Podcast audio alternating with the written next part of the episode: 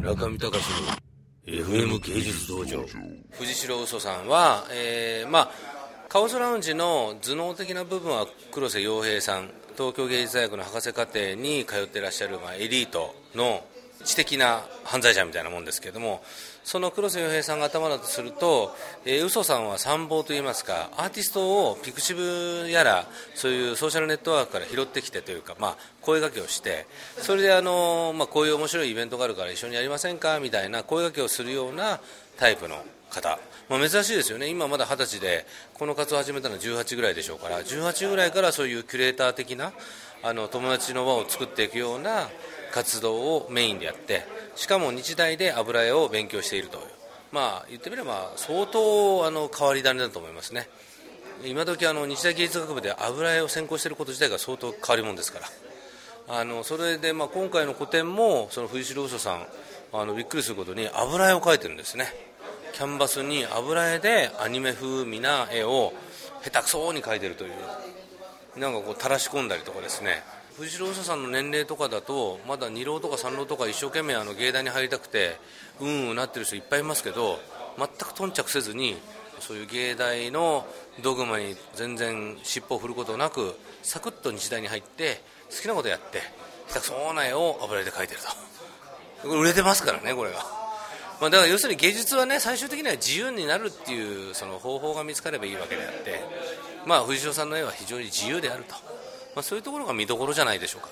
今ちょうどねあのこのマイクの後ろにあるこの絵とか学校の課題でなんか裸の女がですね毛布の上に座ってるような絵ですけどそれになんか値札が200円とか220円とかくっついてますけどさっぱりよく分かりませんこれ。これタイトルなんですか？いうアンタイトルとですよ。一発に。現代美術っぽくアンタイトルとね。7万3500円。この500円っていうのがこの一応うちのねちょっと自慢させてもらいますと左陣ガロの戦略的なこれでいいんじゃないかというところなんですよね。普通はやっぱり7万円とかね。15万円とか、まあ、50万円とか60万円とかざっくりしてるじゃないですか。そうじゃない。もうなんかう値段も吟味されてる。ビシッとこう細かく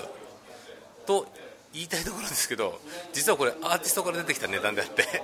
我々が決めた値段ではありません。あの左ジンガロは、えー、基本的にはもうアーティストの方たちが開会機器のプロデュースではなくて、まあ、結構その話し合いのもとに自由にやってもらうっていうスペースなので この価格は藤代嘘さんご本人が決められた。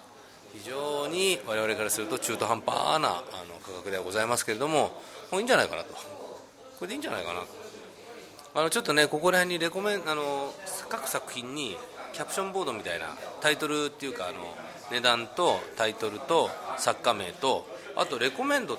ていうこういう空欄があるんですけど本当はここに僕があのコメントを書いていくんですよ。今回はまあだから本当だったら藤代嘘さんにご本人に書いていただければいいかなと思ってるんですけどまだちょっと書いてまだねあのあちらにある作品が仕上がってないという大きい作品が仕上がってないということで暇な時間は結構あちらの作品を書いているようなので、えー、レコメンデッドのレターは書いてませんがこのアイデアはあの ABEX の松浦社長の U&I の、えー、レコード屋でレコメンデッドレターをご自身で書いていたというところから端をしてもう我々もねこの中野ブロードウェイという場所で、まあ、ゆくゆくは ABEX みたいになろうじゃないかと。48歳にして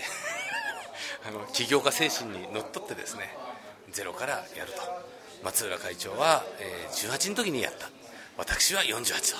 30年間のタイムラグがあってもですねスピリッツは同じだよと。そういうことであのレコメンデッドレターの空欄を書いたんですけど誰も書いてくれません、まあ、そういうことでね